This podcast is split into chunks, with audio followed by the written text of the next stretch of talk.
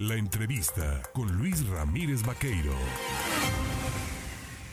8 de la mañana con 23 minutos. Fíjese usted que desde la semana anterior, un legislador veracruzano federal del Partido Revolucionario Institucional advirtió desde San Lázaro que al parecer al partido político gobernante mayoritario en el Congreso, que es Morena, pues le interesaba más los procesos electorales que estar pendiente de los temas legislativos o de los temas de gran calado que importan a México.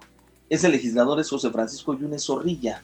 Yo le agradezco el que esta mañana me tome el teléfono, mi querido Pepe, pues parece que tenías una brújula porque ya salieron por ahí unos audios y unos videos de unas diputadas federales de Morena, veracruzanas, en Durango amenazando con quitar programas de orden federal a quienes no voten por los candidatos de su partido. ¿Cómo lo ves?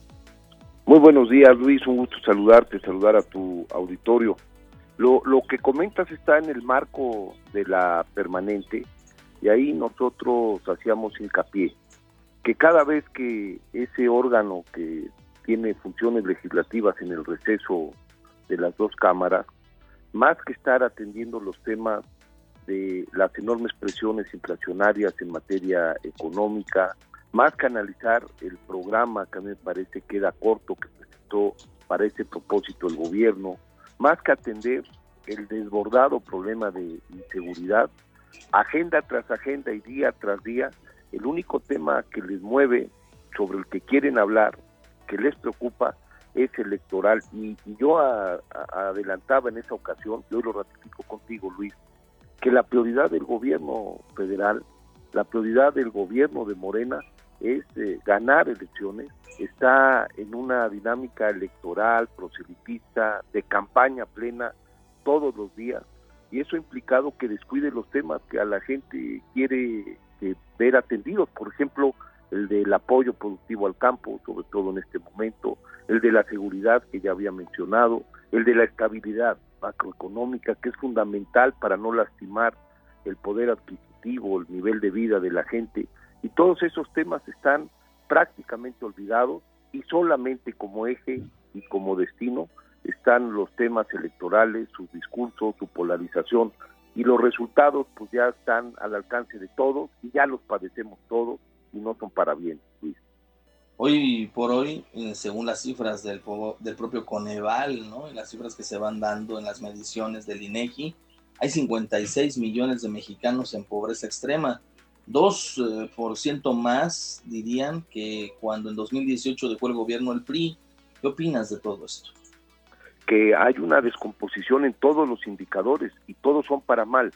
El que mencionas, por ejemplo, que es el que cada dos años presenta el Coneval, que es un órgano autónomo, bajo la misma metodología, implicó un aumento de prácticamente dos millones de, mexicanos en condiciones de pobreza extrema y un número todavía mayor en condiciones de pobreza moderada entre la medición del 2018 y la del 2020.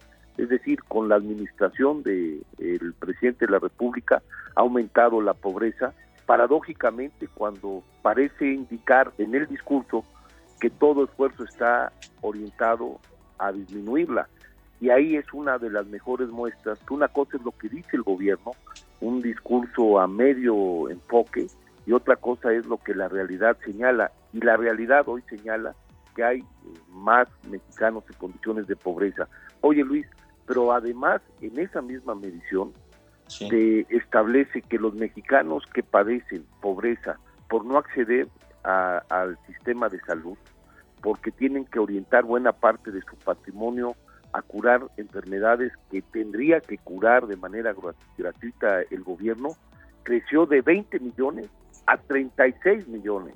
Es decir, en dos años 16 millones de mexicanos quedaron desprotegidos en un derecho fundamental como es el de acceder a la salud por el cambio de política pública, porque una cosa es decir en el discurso que hay corrupción, que no funcionan los sistemas eh, de salud, que les dejaron serios problemas los gobiernos neoliberales y otro es que en dos años simple y llanamente 16 millones de mexicanos, de 20 a 36 millones, quedaron desprotegidos del sistema de salud que antes funcionaba a través del Seguro Popular.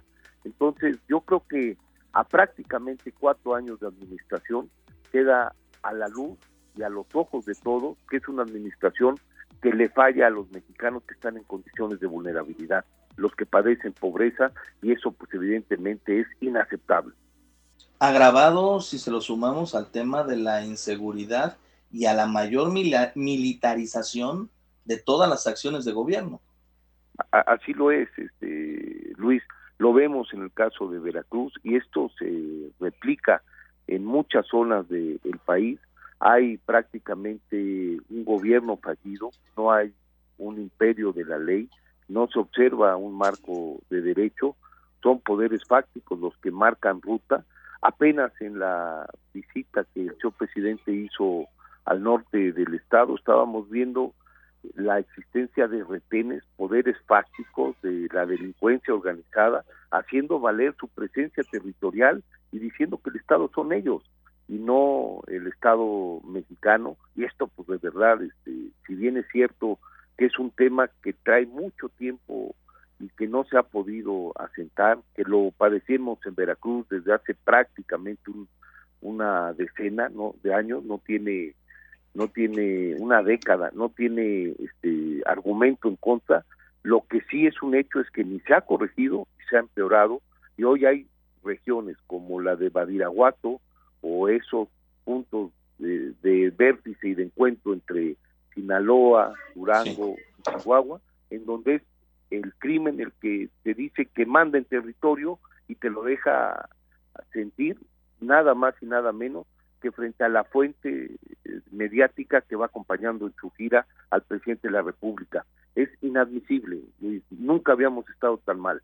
Yo creo que ya es tiempo de ver que este es un gobierno fallido, que no entrega buenas cuentas y que ni siquiera pudiésemos decir que por lo menos estuviese desdoblando su presencia, sus recursos, sus políticas para quienes menos tienen, porque hoy hay más mexicanos que menos tienen, que padecen enfermedades, que padecen inseguridad y que no están sintiendo el apoyo y el respaldo para por sus propios méritos poder salir adelante.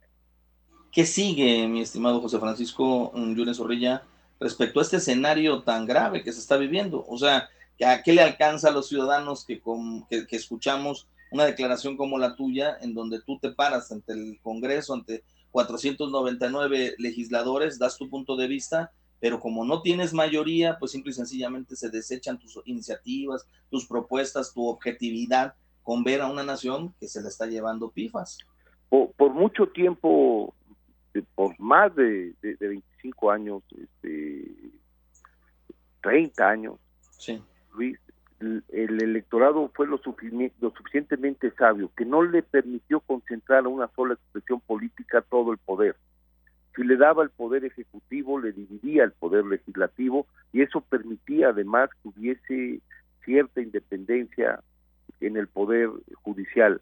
Es eh, hasta la elección del 2018 que el electorado le dio mayorías tanto en el poder legislativo de la Cámara de Diputados y de Senadores, a quien también, al partido que también le dio el ejercicio de la presidencia de la República.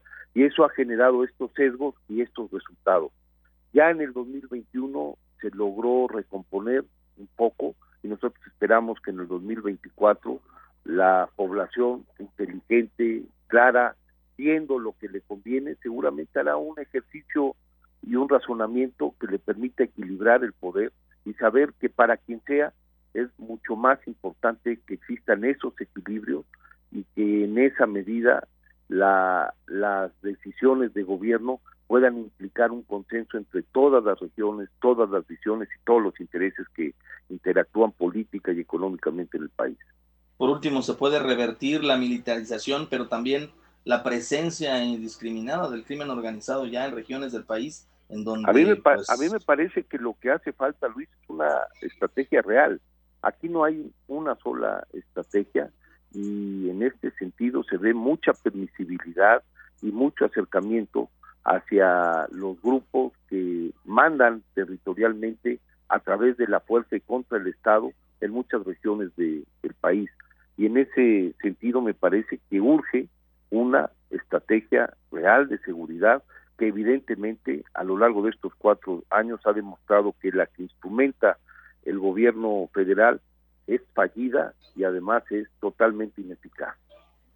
Pues yo como siempre te agradezco, Pepe, José Francisco Yunes Zorrilla, diputado federal del PRI, por tomarnos el teléfono, por platicar sobre este asunto y estos escenarios en donde pues se hace más que evidente, ¿no? Ya hay video, hay audio de las presiones que ejercen algunos legisladores en su afán, ¿no? De ayudar o de apoyar eh, a sus candidatos en donde habrá elección, en donde practican y ejercen acciones que criticaron de un pasado reciente y en donde decían que ellos iban a ser diferentes o distintos. Pero bueno, pues ahí está el tema. Pepe, te mando un abrazo. Igualmente, Luis, muchísimas gracias. Buenos días. Buenos días. Oiga, pues ahí está este tema.